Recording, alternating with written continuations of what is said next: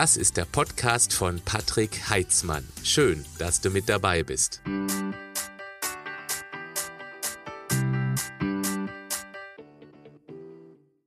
Dr. Med Klaus-Jürgen Strackan ist leitender Arzt seit Gründung des Schmerztherapiezentrums in Baden-Baden, machte sein Medizinstudium an der Friedrich-Alexander-Universität Erlangen-Nürnberg und promovierte mit Summa Cum Laude, was der Bestnote im Studium entspricht, machte dort auch Facharztausbildung am Anästhesiologischen Institut.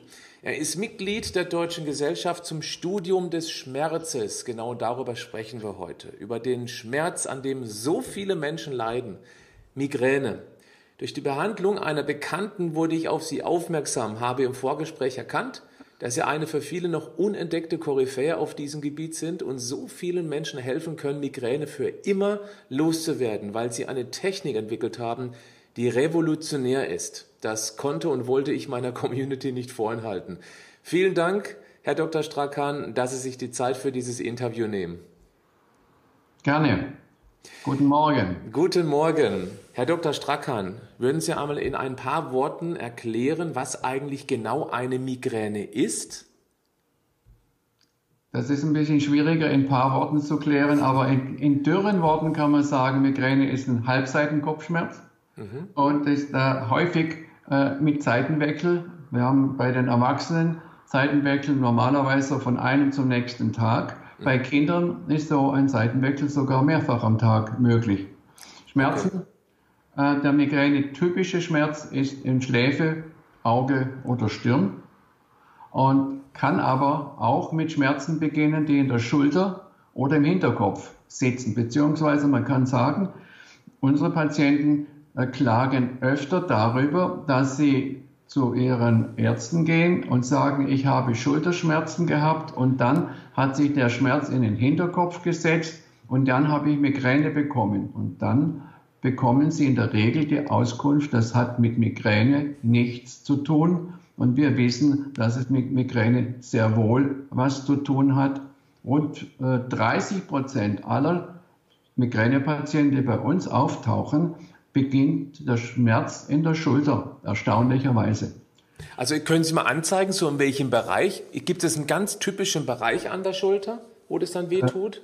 Ja, das ist der, der äh, Schmerz, der liegt etwa äh, am inneren, äußeren, äh, am inneren, oberen Kante des ähm, Schulterblattes. Da beginnt das gerne. Und zwar aus dem Grund, weil dort setzt der Schulterblatthebermuskel an. Und dieser Schulterblatthebermuskel, wenn der sich zusammenzieht, dann greift er sich die Querfortsätze von fünf Halswirbeln und kann die nach unten ziehen und wegdrehen, und zwar den ersten vor allen Dingen. Und das ist dann einer der Migräne auslösenden Phänomene. Das ist interessant. Also das hat was mit einer Verspannung zu tun. Äh, ja, man kann es äh, Verspannung nennen. Es ist durchaus äh, von der Empfindung der Patienten schon auch eine Verkrampfung, die sie da spüren. Und ein ziemlich intensiver äh, Schmerz, dumpf, aber sehr heftig. Und gibt es einen klaren Unterschied, eine klare Abgrenzung von Kopfschmerzen, die man mal hat, ja, und der Migräne? Ohne Frage. Mhm. Also grundsätzlich muss man schon mal so sagen, die Migräne ist eigentlich immer mit neurologischen Symptomen noch verbunden. Die Schmerzen ist das eine und die neurologischen Symptome sind das andere. Da äh, beginnt es im Regelfall mit Sehstörungen. Es gibt Patienten, die nur die Sehstörungen haben und ein bisschen Übelkeit. Manche haben aber Sehstörungen schwere und schwerste Übelkeit mit häufigem Erbrechen. Das ist natürlich auch für äh, die Betroffenen nicht nur lästig, sondern für den betroffenen Organismus sogar sehr gefährlich wegen des Wasserentzugs und des Mineralsalzverlustes während der häufigen Brechakte.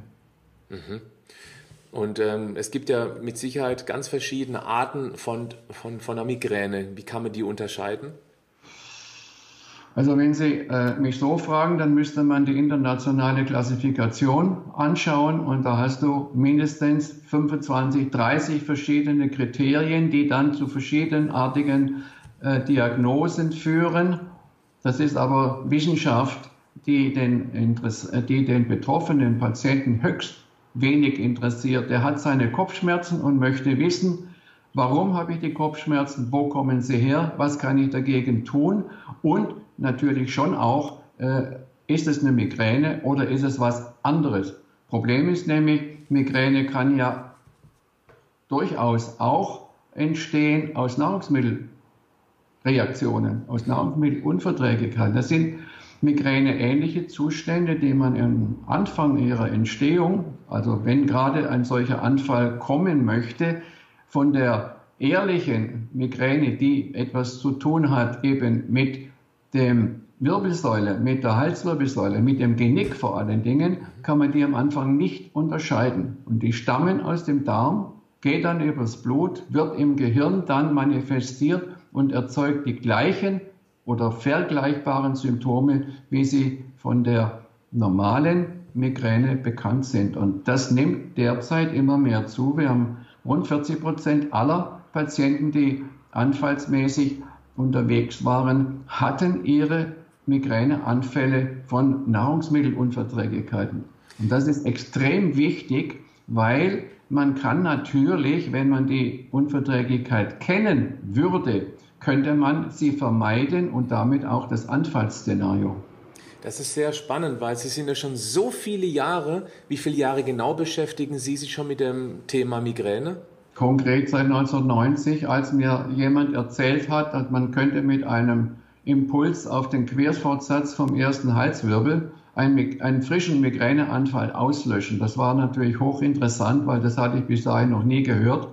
Und dann ist mich interessiert, wo kommt dann oder was hat äh, Migräne denn bitteschön mit dem Genick zu tun? Und da haben wir uns dann langsam in die Materie eingearbeitet und vor allen Dingen vieles, was damals genauso wie heute als unumstößlich gegolten hat, haben wir erstmal auf die Seite geräumt und mal neue Wege gegangen, also quer gedacht auf Deutsch. Und da haben wir Dinge gefunden, die wir heute eben auch bis zum heutigen Tag bestens behandeln können und natürlich auch sind das äh, Sachverhalte, die den Betroffenen, die am Anfang ihrer Migränekarriere stehen, sehr gut helfen können, wenn man ihnen erklärt, was sie tun können, mhm. damit sie es verhindern.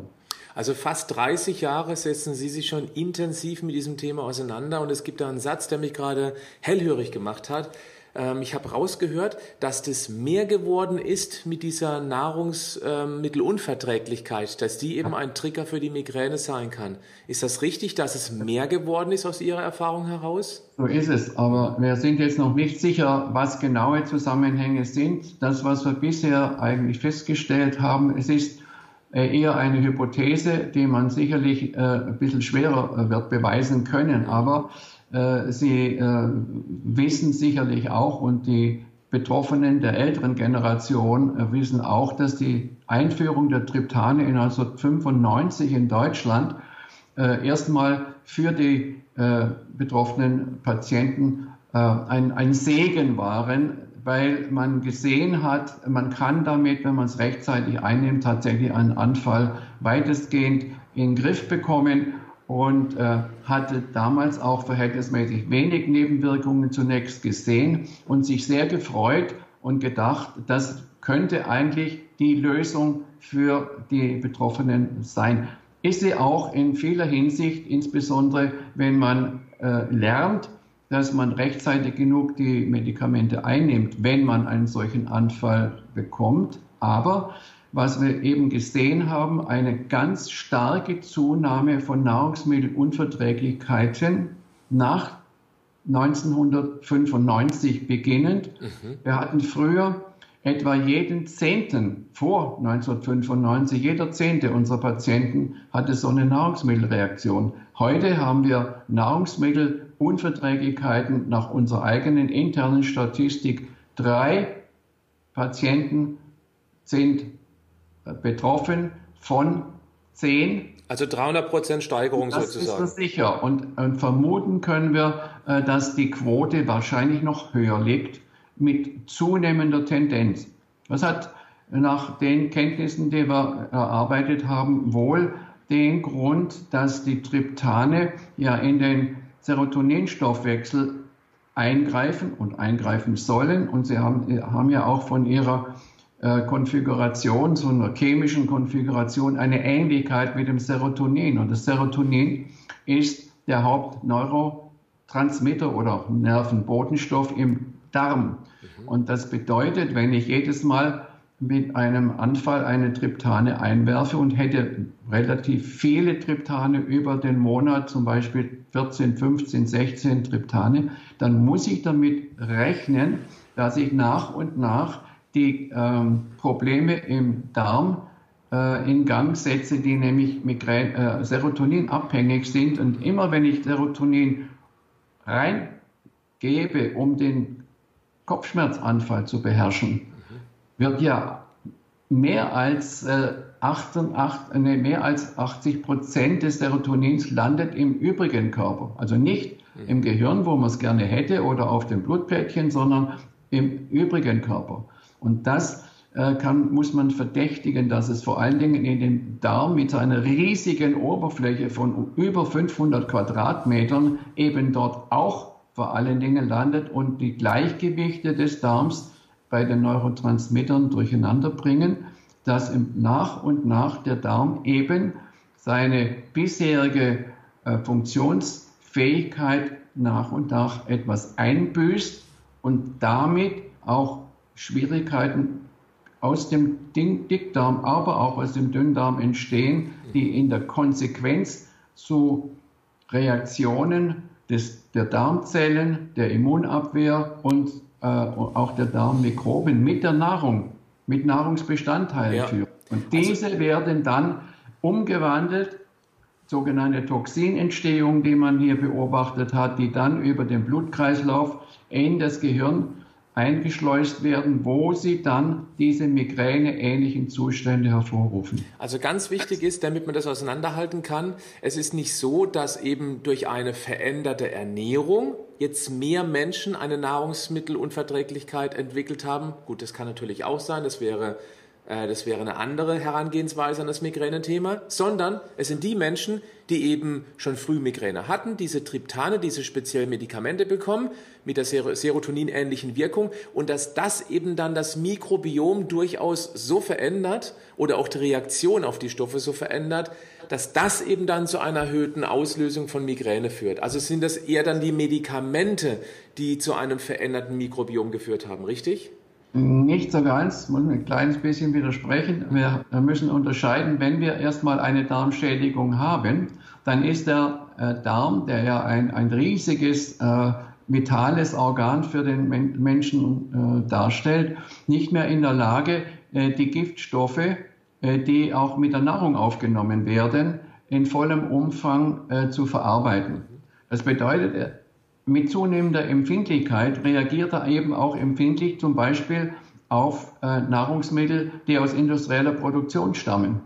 Und äh, wir haben das beispielsweise daran äh, erkennen, erkennen können, dass wir den betroffenen Patienten gesagt haben, sie sollten bestmöglich den Konsum von äh, Nahrungsmitteln industrieller Produktion äh, nach und nach zu einschränken und möglichst viel selbst herstellen, also backen, kochen, was auch immer. Und dabei haben wir dann gesehen bei entsprechenden Kontrolluntersuchungen, dass sich die Nahrungsmittelunverträglichkeiten Schritt für Schritt zurückgebildet haben. Also das ist eine zweite Komponente.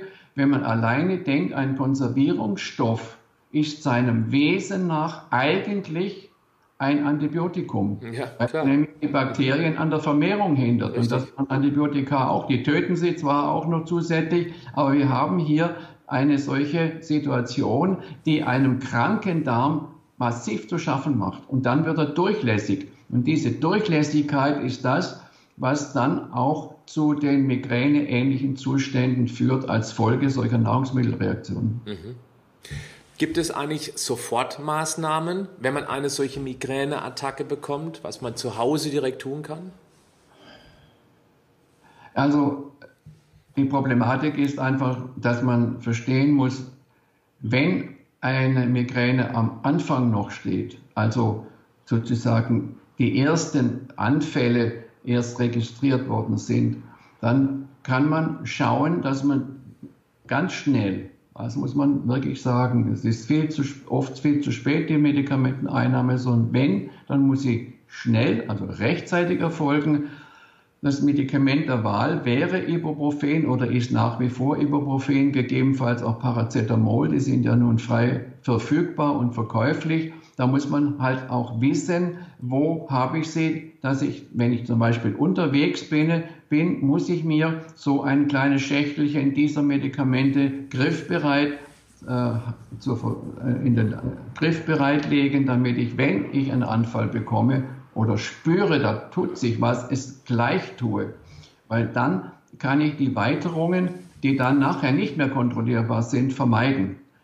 Und äh, im Übrigen bin ich kein allzu großer Freund von Medikamenten im Anfall, sondern die Philosophie, die wir verfolgen, ist eher zu überlegen, was kann ich prophylaktisch tun, damit ich erst gar nicht keine Anfälle bekomme. Und da muss ich auch nicht unbedingt auf Medikamente greifen, zurückgreifen, die im Regelfall ja Nebenwirkungen haben, die zum Teil ziemlich unangenehm sogar sein können, sondern dass man sich überlegt, was kann ich einerseits von der Nahrung, wir haben gerade gesprochen, um Nahrungsmittelunverträglichkeitsreaktionen, die zu Migräne führen können, auszuschließen. Da kann ich eingreifen.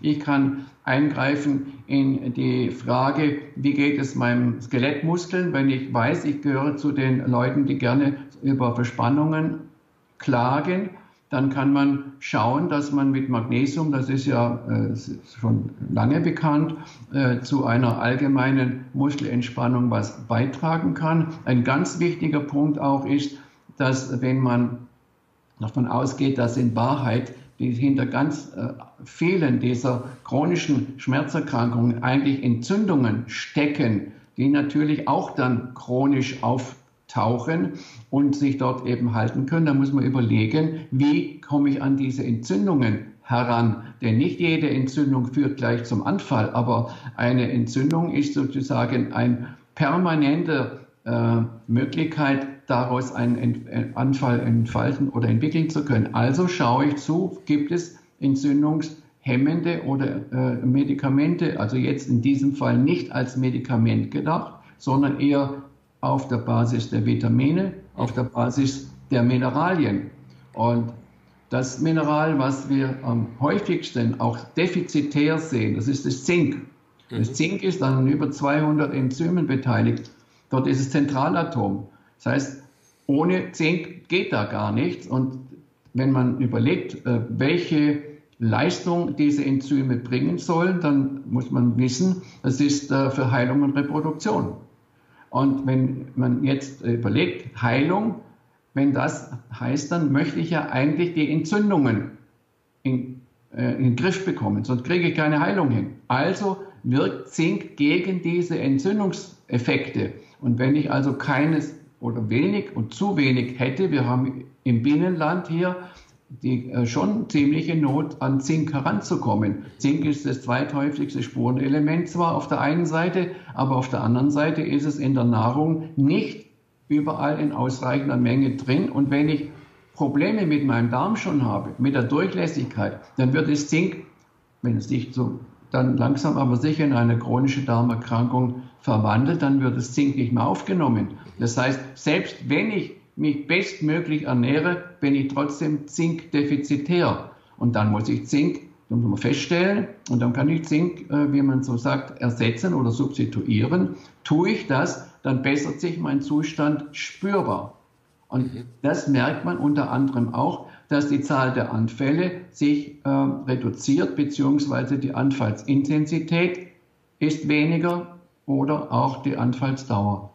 Aber sehr interessant, dass man auch mit einer wirklich sehr preiswerten und vor allem auch sehr sicheren Nahrungsergänzungen die Anfälle deutlich verringern kann. Mal fernab von typischen Medikamenten, die ja patentiert sind, die letztendlich auch dann der Pharmazie sehr viel Geld bringt, wäre es doch wesentlich sinnvoller, den Darm in Ordnung zu bringen durch eine vernünftige Ernährung, die zum Beispiel auch frei ist von Konservierungsstoffen. Genau das, was Sie gerade, äh, gerade sagten, ist auch immer einer meiner Sprüche. Konservierungsstoffe konservieren Bakterienwachstum im Essen, damit es nicht zu schnell aus dem Kühlschrank rauskrabbelt. Aber es konserviert eben auch bei uns das Bakterienwachstum im Darm und das hat natürlich auf lange Jahre einen Einfluss. Ja, und wichtig ist, ist. Ist wirklich so. Aber es ist einfach auch eine sehr, sehr komplexe Situation, äh, mit der man sich konfrontiert sieht, weil man ist es nicht gewohnt, steht äh, noch nicht in den großen Zeitungen, was man alles tun könnte, bestmöglich, um aus der Sache herauszukommen. Aber da wir ja vor allen Dingen auch, Sie haben es eingangs in der Moder An An Anmoderation ja gesagt, eben zu denen gehören, die langfristige Erfolge vorweisen können. Das äh, ist auch nicht etwas, was man mit äh, diesem oder jenen einfachen Maßnahmen hinbekommt, sondern immer ein Komplex aus verschiedenen Maßnahmen, die man erstmal verstehen muss, damit man sie auch gerne macht. Und wenn man äh, das gemacht hat und stellt, und stellt fest, das funktioniert tatsächlich, dann hat man die Doppelmotivation, dass mhm. man sagt, ich habe es nicht nur verstanden, sondern es hilft mir sogar. Mhm. Und dann wird man es immer weitermachen. Wichtig ist in dem Zusammenhang darauf hinzuweisen, dass nicht, wenn man sich gut fühlt, man aufhören darf. Mhm. Sondern gut fühlen heißt, du bist gerade eben in einer Situation, wo du eben keinen Anfall hast, aber du könntest einen bekommen. Und damit du keinen bekommst, musst du diese prophylaktischen Maßnahmen konsequent weiterführen und nicht sagen, naja, jetzt habe ich lange genug für mich alleine gekocht, jetzt gehe ich mal wieder irgendwo essen, von, wo man weiß, das ist aus, aus Tube, Dose, Packung, Päckchen äh, genommen in kleineren Gaststätten ist es halt nicht anders machbar. Da kocht man noch nicht selber, ja. sondern da wird eben geliefert und das ist ein Catering und all diese Dinge, die muss man sich in Zukunft schenken, um dann den Effekt zu haben, dafür deutlich sich besser zu fühlen, vielleicht sogar in der, aus dem Frühstadium einer Migräne, kann man das so weit hinbekommen, dass man keine Anfälle mehr bekommt. Man muss nur eben alle Maßnahmen, die man schon erarbeitet hat oder die man vielleicht auch noch zusätzlich irgendwo gelesen hat. Ich habe ja auch in meinem Buch äh, damals äh, gleich eingeschrieben und es kam öfter vor, dass Patienten gesagt haben, Doktor, äh, ich brauche keine Behandlung mehr bei euch. Ich wollte euch nur Danke sagen, ich habe das Buch gelesen und das gemacht, was da an Ratschlägen drinsteckt und äh, ich hätte es ja nicht für möglich gehalten, aber die funktionieren tatsächlich. Ich werde das Buch auf alle Fälle auch unter das Video bzw. den Podcast verlinken. Das bekommt man bei Ihnen auf der Homepage. Auch die werde ich verlinken, denn wir werden jetzt auch dann gleich über die Akutfälle sprechen, weil bei vielen ist es dann schon so brutal geworden, die Migräne, dass da eben auch eine gesunde Ernährung mit ein bisschen mehr Zink und Magnesium nicht mehr ausreichen wird. Ähm, bevor wir da hinkommen, würde ich ganz gerne nochmal jetzt gerade an dieser Stelle darauf hinweisen, es sind alles Möglichkeiten, die wir über eine gesunde Ernährung im Anfangsstadium wunderbar steuern können. Ich habe da diese antientzündliche Ernährung rausgehört oder generell, dass Entzündungen ein Trigger sein können, um eben die Migräne überhaupt erstmal ins Laufen zu bringen, sagen wir es mal so. Messen Sie auch Entzündungsparameter, wenn Patienten zu Ihnen kommen? Wenn ja, welche messen Sie dann? Also wir brauchen das nicht mehr messen. Wir wissen, an einer bestimmten Stelle muss man nur einfach draufdrücken. Wenn Sie auf äh, eine Körperstelle, ob Weichteil oder auf einen Knochenvorsprung draufdrücken und der Druck ist schmerzhaft, dann ist es immer eine Entzündung, die in der Tiefe ist. Und dann kann man nur nicht genau sagen, in welcher Tiefe exakt, in welcher Muskelschicht exakt, aber man weiß ganz sicher, da ist eine Entzündung drin. Und zwar verhält sich die verhältnismäßig proportional das heißt, man drückt etwa so mit, mit 200 Pond, das ist nicht sonderlich viel, auf, nehmen wir mal einen Dornfortsatz, das sind die, die Wirbelknochen, die hinten rausgucken. Und wenn dann der ähm, Druck dann schmerzhaft ist, dann wird es in, in einer Zehner-Skala beschrieben. Also 10 Punkte ist maximal vorstellbarer Schmerz, 1 ist der Minimalschmerz und dann ist es gerade bei der ersten Untersuchung, die wir bei Patienten durchführen, oft so, dass die erstaunt sind, dass zum Beispiel der Druck auf den Querfortsatz des ersten Halswirbels eine Schmerzintensität von 8 bis 10 Punkten auslöst. Das heißt, dort oben ist eine heftige Entzündung am Laufen und da das Genick oder die Genickregion der dichtest benervte, benervte Teil unserer Wirbelsäule ist mit rund 1 Million Nervenendigungen, was jede Nervenendigung ist eine Art Messstelle, darunter sind natürlich auch schmerzleitende Nerven drin. Und die sind es ja auch, die Entzündungseiweiße produzieren, die Entzündung am Laufen halten können, wenn die Voraussetzungen entsprechend sind. Und Beim Genick ist es meistens die Problematik, dass sich der erste Halswirbel durch Muskelzüge aller Art verdreht hat. Und in dieser Position dann verbleibt und das übrigens auch den Halbseitenkopfschmerz dann erklärt. Das heißt, der, ähm, die Querfortsätze des ersten Halswirbels, die sind ja so breit wie auf keinem anderen Wirbel in unserer Wirbelsäule. Die drücken also auf das Weichteilgewebe, das ist in der Genickregion überwiegend äh, im vorderen Bereich aus, aus Nerven besteht, die dort rauf und runter laufen oder aus der Re Region direkt kommen. Viele, die direkt ins Gehirn weiterziehen, andere, die aus dem Gehirn rauskommen. Und deswegen auch kein Wunder, dass diese Etage hochgradig A störanfällig ist und zum Zweiten aber auch die Migräneanfälle regelmäßig triggert. Lassen Sie uns mal ganz kurz über die Möglichkeiten sprechen, die man selber zu Hause machen kann, damit es erst gar nicht zur Migräne kommt, damit sie abgemildert wird, vielleicht sogar weggeht, wenn sie eben noch nie so entzündet ist, wie das, was Sie gerade über die Dornfortsätze erzählt haben. Rausgehört habe ich eben eine antientzündliche Ernährung. Könnten Sie mit Ihrer Erfahrung mal ganz kurz skizzieren, wie eine antientzündliche Ernährung, die den Darm hilft, letztendlich aussieht? Möglicherweise sogar ergänzt durch einige sinnvolle Nahrungsergänzungen, auf die man zumindest achten sollte. Also grundsätzlich ist es so, äh, wir arbeiten hier immer mit sogenannten harten Daten. Das heißt also, dann schaut, dass man aus Laboruntersuchungsergebnissen diese Daten herauslesen kann. Man muss äh, über eine Stuhlanalyse zum Beispiel prüfen lassen, wo sind die Entzündungen, was, äh, wie, wie, verhält sich beim Darm mit, seiner, mit der Frage seiner Durchlässigkeit, was eine sehr, sehr gefährliche Situation darstellt. Oder wie schaut es aus äh, mit der Verdauungsfähigkeit?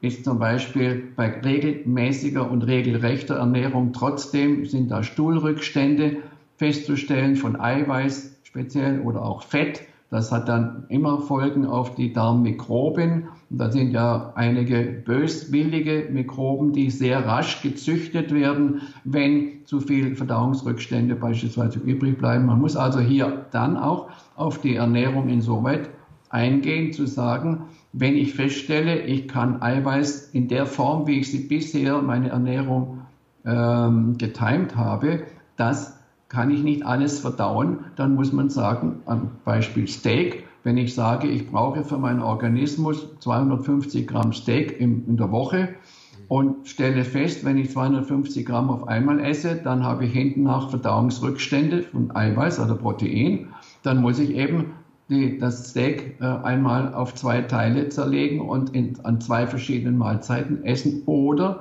ich käme auf die Idee zu sagen, ich müsste Verdauungsenzym dazu packen, insbesondere wenn im dem Stuhlbefund, heutzutage kann man das mit der sogenannten mikrobiologischen Stuhlanalyse hervorragend machen, da stellt man auch unter anderem fest, ob man zum Beispiel auch eine Bauchspeicheldrüsenschwäche hat. Und die ist automatisch mit Verdauungsstörungen ähm, kombiniert. Und auch auf diesem Weg kann es schon wieder Probleme geben, die letztendlich zu Entzündungen führen, letztendlich zu einer weiteren Durchlässigkeit im Darm, dann auch natürlich klar, vieles, was dann aus dem Darm ins, über die Blutbahn zum Gehirn geht, hat dann wieder die Problematik der Nahrungsmittelunverträglichkeit, die erstaunlicherweise übrigens vielleicht noch zu bemerken, nicht etwa primär immer mit Schmerzen beginnt, sondern erstaunlicherweise mit Depressivität, mit Aggression, mit innerer Unruhe oder Schlafproblemen und dann erst im nächsten Schritt kommen Schmerzen dazu. Das ist wieder einer der Charakteristika in der Unterscheidungsmöglichkeit von einer äh, ehrlichen, echten Migräne, die also aus dem Skelett quasi generiert wird nach unseren äh, Erkenntnissen und einem aus der Darm. Also ich höre raus, dass eine Stuhlanalyse sehr viel Sinn machen kann, um einfach mal zu gucken, wie funktioniert eigentlich mein Darm. Es hört sich für mich sogar so an, dass eine Stuhlanalyse im ersten Stadium wichtiger wäre als eine Blutmessung. Weil im Blut kann man vermutlich dann messen, okay, da ist wenig Zink drin, da gibt es die Entzündungsparameter, das HSCRP, was vielleicht ein bisschen erhöht ist. Aber äh, scheint, der Darm scheint eben tatsächlich der Angriffspunkt zu sein, um zu gucken, läuft da alles richtig.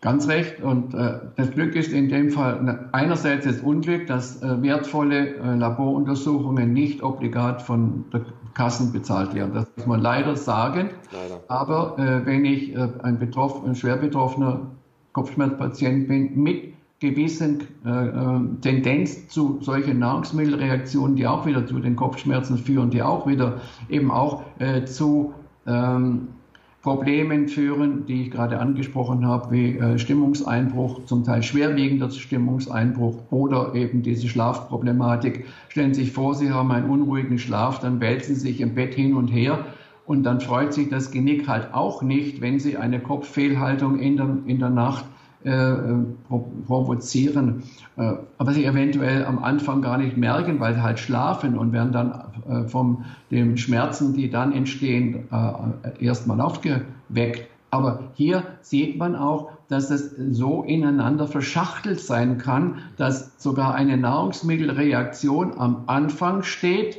die schon mal in Richtung auf einen Migräneanfall tendieren könnte und triggert dann zusätzlich noch über Probleme, die durch Körperfehlhaltung in Schlaf entstehen, noch die Migräne, die aus dem Genick entstehen kann. Mhm.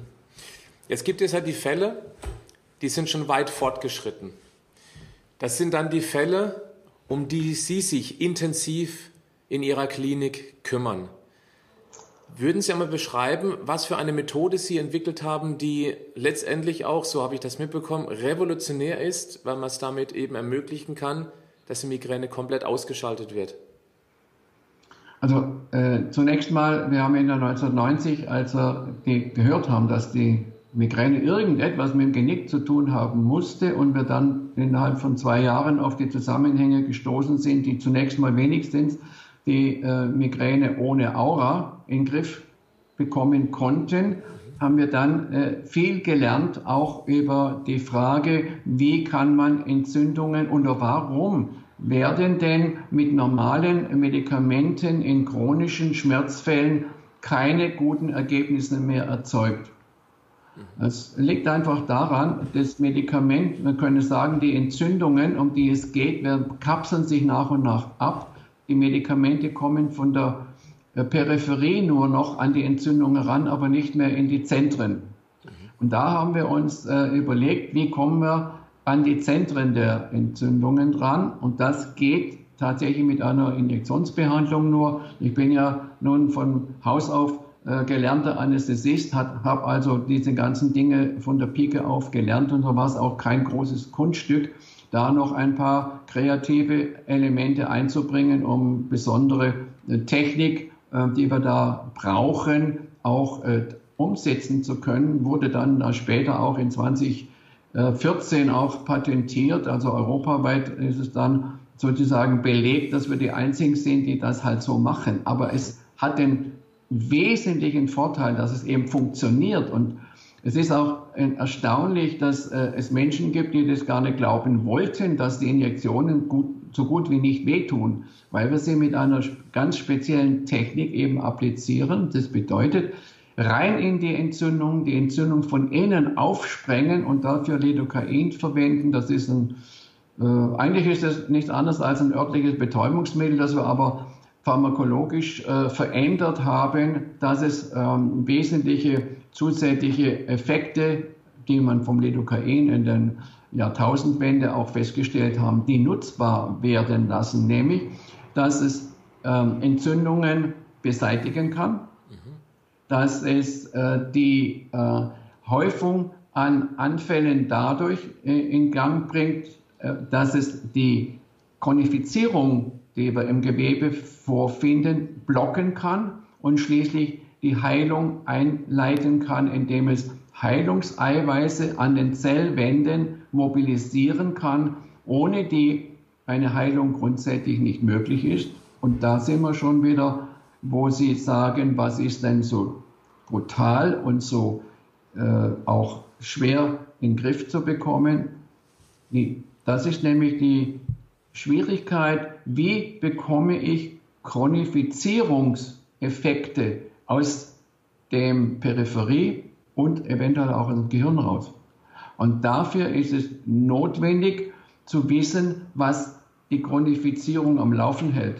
Mhm. Nämlich, der Körper kann aus eigener Kraft keine ausreichenden Mengen von Entzündungseiweißen mehr mobilisieren und damit die Entzündungen, wo immer sie auftauchen, nicht ausreichend angreifen und beseitigen. Und das bringt das Lidocain und deswegen sind wir so erfolgreich. Das haben wir in 1990 nicht gewusst. Wir haben bis jahrelang nur gemerkt, es funktioniert hervorragend, konnten wir uns aber nicht erklären, warum. Und erst in den äh, 2000ern hat man diese Erklärung zweifelsfrei gefunden. Da sind wir recht happy, dass dann völlig auch nicht nur äh, angesprochen werden als äh, Scharlatane oder sonstige äh, dunkle Gestalten, sondern dass wir jetzt äh, mit Fug und Recht sagen können, wir wissen, warum das, was wir machen, funktioniert.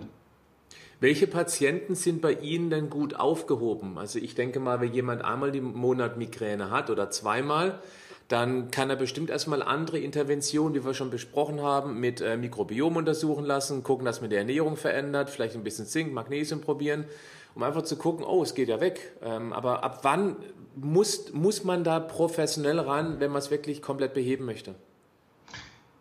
Also wir behandeln hier tatsächlich nur die schwer und schwerst Betroffenen.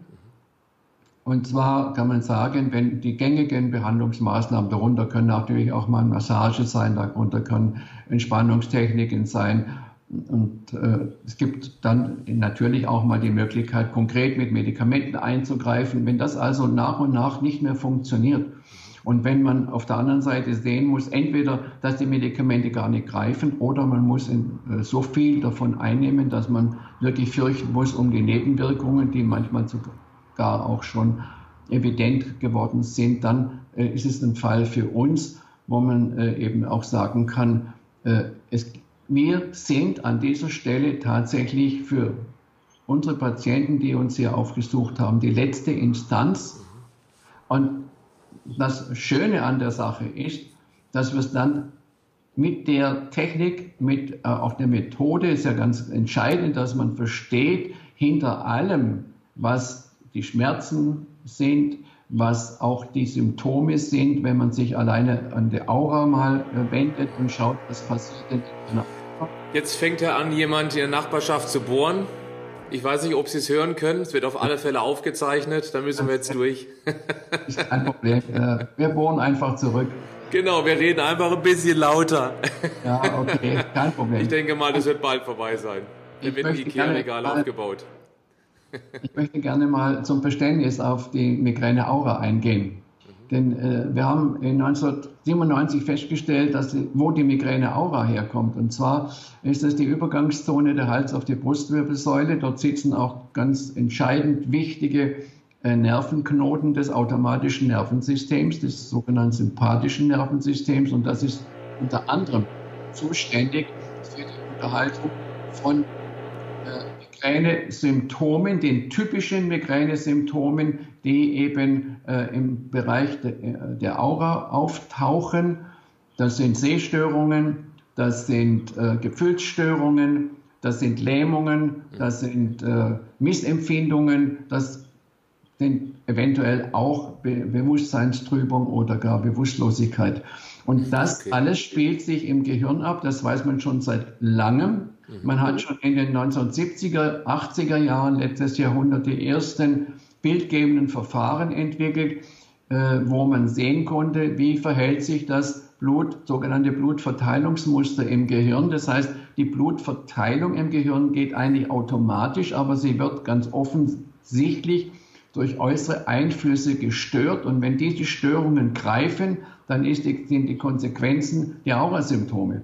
Und dann kann man sagen, viele äh, Migräniker berichten, dass sie ihre Aura-Symptome in den Anfall mit hineinnehmen. Also nach der Aura kommen ja dann erstmal die Schmerzen, aber die, Au die Symptome einer Aura bleiben bestehen in diesen Anfällen.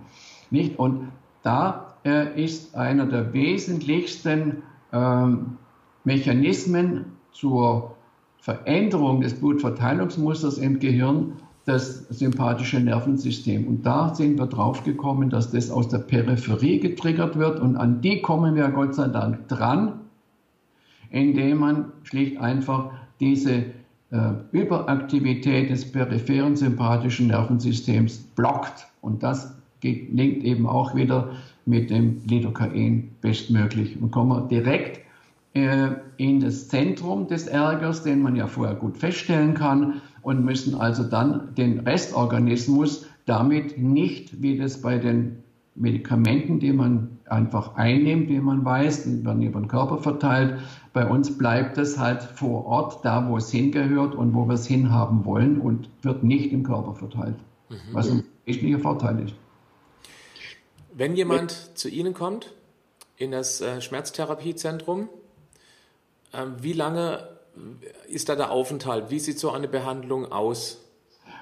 Also grundsätzlich muss man erstmal schauen, wir äh, pflegen immer eine sogenannte Schmerzanalyse vorauszustellen. Eine Schmerzanalyse ist ein ziemlich zeitaufwendiges und intensives Verfahren, in dem Röntgenbilder gemacht werden, wird dann eine biometrische Auswertung dieser Röntgenbilder gemacht. Man misst also konkret äh, in Winkel und in Millimetern aus, was in Ordnung ist oder wie es eben äh, in der Unordnung ausschaut. Mhm. Und dann kommen die wird die Untersuchung durchgeführt. Ich hatte es vorhin schon angeführt. Das ist ein ganz einfaches, aber sehr, sehr treffsicheres Verfahren, äh, das man eigentlich in den Jahren der 60er, 70er, letztes Jahrhundert schon äh, in großem Stil durchgeführt hat und mit den modernen Geräten und Maschinen, wie man sie heute hat, glaubt man, dass, man, dass es entbehrlich geworden ist. Aber ich, ich sage es gerade umgekehrt. Es ist relativ einfach ja, dass man also hier sagen kann, ich gucke nach, wo sind Entzündungen, ich gucke nach, passen diese Entzündungen auf ein pathologisches Röntgenbild zum Beispiel mit Knickungen, Verbiegungen, Verdrehungen oder Wirbelkleid.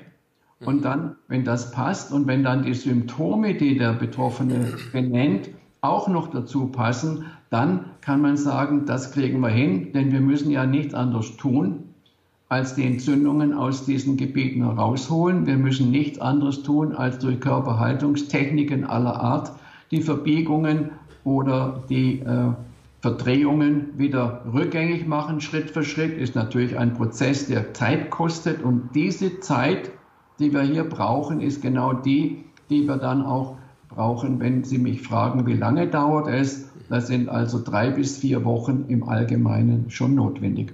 Also das heißt, das sind vollklinische Behandlung von morgens um, um 8 mhm. bis nachmittags um 4 oder 5, so wie man das auch aus konventionellen äh, Kliniken äh, kennt, nur mit dem Unterschied, dass wir halt eben auf diese Körperhaltungseffekte, die dringend notwendig sind, korrigiert zu werden, äh, als zweite wesentliche Säule unserer Therapie eingehen müssen. Und eine dritte Säule sind dann Seminare, in denen den Betroffenen sehr viel Hintergrundinformation vermittelt wird, um eben sie zu motivieren, aus dem Verständnis heraus, mach es doch mal, du wirst sehen, es funktioniert und wenn es dann funktioniert, bist du motiviert genug, es beizubehalten. Sie sitzen auch im wunderschönen Baden-Baden, also da kann man es auch wirklich aushalten, wenn man da einer vierwöchigen äh, Schmerzkur ist, wenn man das Kur nennen kann. Und ähm, es ist eben, es geht um die Schwerstfälle, also die praktisch schon die Hoffnung aufgegeben haben. Da sind Sie aus meiner Sicht, so wie ich das rausgehört habe, der genau richtige Ansprechpartner. Ich werde auch natürlich, äh, ich wiederhole es gerne nochmal, in den Show Notes des Podcasts beziehungsweise in, äh, unter das Video in die Beschreibung eben dann Ihren Kontakt mit einfügen, ebenso auch dann den Link zu diesem Buch. Das wäre eben dann für die Menschen, die jetzt noch keine extreme Migräne entwickelt haben und ähm, nicht unbedingt einen Kuraufenthalt bei ihnen brauchen, eben erst mit ersten Interventionen was austesten wollen, dann ist das mit Sicherheit eine sehr, sehr gute Empfehlung, dieses Buch. Und ähm, Herr Dr. Strackan, gibt es einen Grund, warum sich Ihre Medizin, das ist auch dann die Abschlussfrage, noch nicht so etabliert hat, dass eben auch viele Ärzte das anbieten können, was Sie anbieten? Also Nummer eins, bis man äh, die Technik kennt und bis man die Rahmenbedingungen, die man dringend wissen muss und die eben noch nicht in Lehrbüchern stehen, verstanden hat und damit umgehen kann.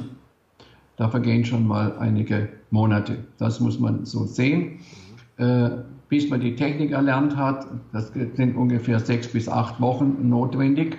Da muss man aber dann schon auch vom Fach sein, also entweder Neurologie oder Anästhesie äh, verstehen, bis man das, was man hier im Laufe der Jahr, in dem Fall Jahrzehnte erarbeitet hat, ähm, umsetzen kann in der ähnlichen Weise, wie ich das halt tue, vergeht also noch mal gut ein bis zwei Jahre. Das ist das eine. Das zweite ist, ähm, es wäre sicherlich für die wenigsten der großen Kliniken ein Hinderungsgrund, äh, Ärzte in, insoweit auszubilden oder ausbilden zu lassen, was aber sicherlich deswegen nicht funktioniert, weil diese Behandlung, die während sie durchgeführt wird, keine Medikamente verwendet der üblichen Art und nachher erst recht keine braucht. Und das ist der entscheidende Punkt. Äh, sind wir auf einem scharfen Kollisionskurs mit den Arzneimittelherstellern. Und die haben ja nun ein aus ihrer Sicht berechtigtes Interesse, dass ihnen hier nicht die Umsätze massiv einbrechen, denn Schmerzmittel, an denen kann man gutes Geld verdienen, speziell an den Triptanen, durchaus auch an den Psychopharmaka, die ja ergänzend in der Schmerztherapie ebenfalls eingesetzt werden, so dass man sich hier nicht sonderlich wundern muss, dass ähm, die Pharmaindustrie aus diesen guten Gründen natürlich auch dort, wo sie zusätzliche Möglichkeiten hat, einzugreifen oder zumindest äh, gestaltend einzugreifen, wie bei den Krankenkassen. Ja, dort äh, über die Rabattverträge, dann ist es doch ganz einfach, wenn eine Kasse sagt, ich bezahle die Strakan-Therapie gerne, weil ich gesehen habe, dass sie hilft, dann sagt die Pharma, das kannst du gerne machen, aber dann bekommst du von uns keine Rabatte mehr.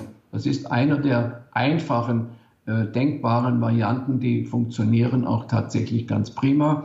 Und das äh, ist leider so. Und was man auch noch sagen muss, als Kassenarzt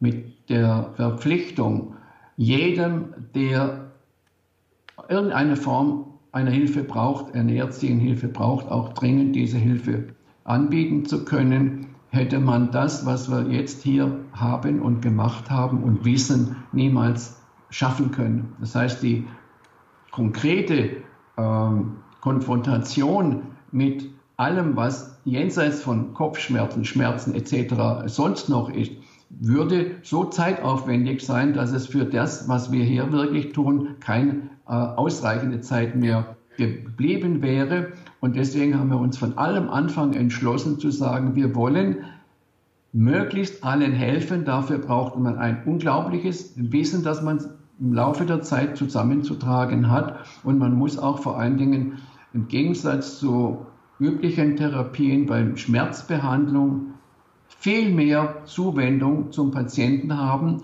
äh, weil insgesamt gesehen muss man sagen, ist der Schmerzpatient ein sehr schwieriger Patient, weil er eben schon alles probiert hat.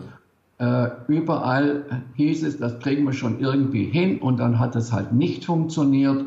Dann wird er sehr stark verunsichert und wer Schmerzen hat und wer chronische Schmerzen hat, der kann es auch beurteilen. Das macht das Nervenkostüm mürbe ohne Ende. Und die Leute äh, sind dann eben erstmal die ersten ein, zwei Wochen, die muss man wirklich mit äh, Hätscheln und äh, vor allen Dingen auf der menschlichen Schiene sehr viel für sie tun, damit sie sich wohlfühlen, damit sie schnell Zutrauen bekommen und dann auch ein äh, entsprechendes Ergebnis mitzutragen. Und wenn sie das dann ähm, verstanden haben und dann verstanden haben, was alles ist notwendig, um gesund zu bleiben, dann werden sie es auch tun. Und das ist einer der wichtigsten Pfeiler unserer Erfolge. Ja, klasse. Ich möchte noch mal etwas ergänzen, weil ich das sehr interessant fand, in Bezug nehmend auf die Pharmazie, die den Krankenkassen die Rabatte streicht, wenn sie ihre Therapie, die einen massiven Heilungserfolg letztendlich auch ermöglicht und damit keine Pharmazie mehr verkauft werden kann. Da gibt es einen schönen Spruch, den ich jetzt ein bisschen abwandle. Was bringt die Pharmazie um ihr Brot? Es ist A die Gesundheit und B der Tod. Drum hält die Pharmazie auf, dass sie lebe uns zwischen beide in der Schwebe. Danke. Passt eigentlich ganz kann gut. Kann man unterschreiben, ist halt so. Ja. Ich will es nochmal ergänzen, auch ein ganz nicht untypischer ähm, ähm, Situation. Meine, eine sehr, sehr liebe äh, äh, Patientin, die also auch extremst betroffen war. Und nach fünf Wochen äh, Behandlung hatte sie dann eben knappe 50 Jahre Kopfschmerzen weg, ging zu ihrer Kasse, kennt dort den Geschäftsstellenleiter persönlich als Freund, mhm. geht dorthin, sagt, kannst du mir bitte die Behandlungskosten wenigstens bezuschussen? Mhm. Die Antwort war, wenn ich dir deine Wunsch erfülle, kann ich mir morgen meine Kündigung abholen. Wahnsinn, ja. Okay. Ja, das ist schade. Es ist halt eben so, man muss sich um seine eigene Gesundheit kümmern. Das kostet eben auch Geld oder sagen wir so, es ist eine Investition in ein schmerzfreieres oder sogar schmerzfreies Leben. Ich bin der Meinung, gerade dann, wenn man als schwerst Migräne-Patient betroffen ist, dann ist es eine unglaublich sinnvolle Investition. Ich finde es ganz toll, dass ich Sie interviewen durfte, auch wenn wir erhebliche Schwierigkeiten hatten, zusammenzukommen, äh, rein technischer Natur. Ich glaube, wir haben insgesamt, wenn ich mitgezählt habe, sieben Versuche gebraucht, bis unsere Technik tatsächlich harmoniert hat. Aber wir haben es geschafft. Und man braucht eben manchmal Geduld für etwas Gutes. Und ich hoffe, dass wir die Schmerzpatienten erreichen, die das eben auch erreichen soll. Haben Sie noch ein paar abschließende Worte? Nein, muss ich sagen, jetzt fällt mir nichts mehr ein, denn Sie haben das, was, um was es wirklich hier geht, auch so äh, bezeichnend und typisch beschrieben, dass es dazu keine zusätzlichen Worte bedarf, außer vielleicht als einzige Möglichkeit, wie Sie sagten, es ist tatsächlich in Deutschland äußerst ungewöhnt, dass man für seine Gesundheit investiert. Ja. Ja. Und man meint, solange es die Kasse bezahlt, ist gut. Und wenn es nicht bezahlt, will ich nochmal 25 Kopfschmerzjahre erleben. Das, das ist traurig. Muss man, Da muss man ein gewisses Umdenken äh, in Gang bringen, wenn es irgend geht. Und wäre natürlich auch ausgesprochen sinnvoll, wenn die Kassen Behandlungen, auch Untersuchungen bezahlen würden, die nachweislich funktionieren. Mhm. Aber das auch liegt mhm. alles im Interesse, das liegt nicht alles im Interesse der pharmazeutischen Industrie, weil vieles, was man so schnell unter der Hand kaufen kann, aus Sicht der Industrie, wie man sagt, Peanut Business ist. Das heißt, hier kann man nicht viel Geld damit verdienen. Es lohnt sich nicht.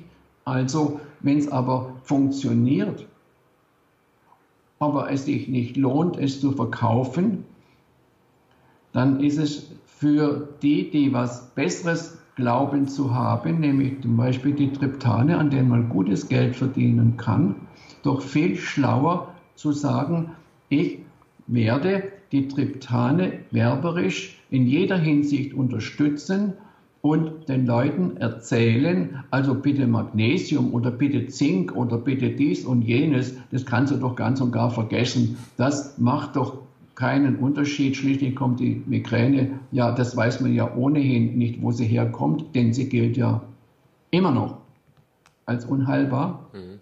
Und das beruht auf dem Umstand, dass man sagt, Migräne müsse mit Medikamenten behandelt werden. Und die Medikamente aber, die zur Verfügung stehen, die zur Behandlung zur Verfügung stehen, sie können nur die Symptome behandeln, die Symptome lindern oder im günstigsten Fall vorübergehend beseitigen, ändern aber nichts daran, dass die Migräne im Hintergrund weitergeht. Ja. Wenn ich also nur die Symptome behandle und sage, das muss man so herum machen, dann ist es klar, dass ich hier keinen nachhaltigen Behandlungserfolg erzielen kann. Und die Schlussfolgerung, die sich daraus anbietet, heißt, aha, Migräne ist demzufolge unheilbar. Mhm. Ja, Aber wenn die Natürlich. Voraussetzungen nicht ja. stimmen, dann ist die Schlussfolgerung erst recht nicht richtig. Ganz wunderbar. Ich hoffe, dass dieses Interview die Menschen erreicht, die bereit sind, nicht zu bezahlen, sondern zu investieren in ihre Schmerzlösung. Herr Dr. Strackhahn, ganz herzlichen Dank. Bitte, gerne. Tschüss. Tschüss.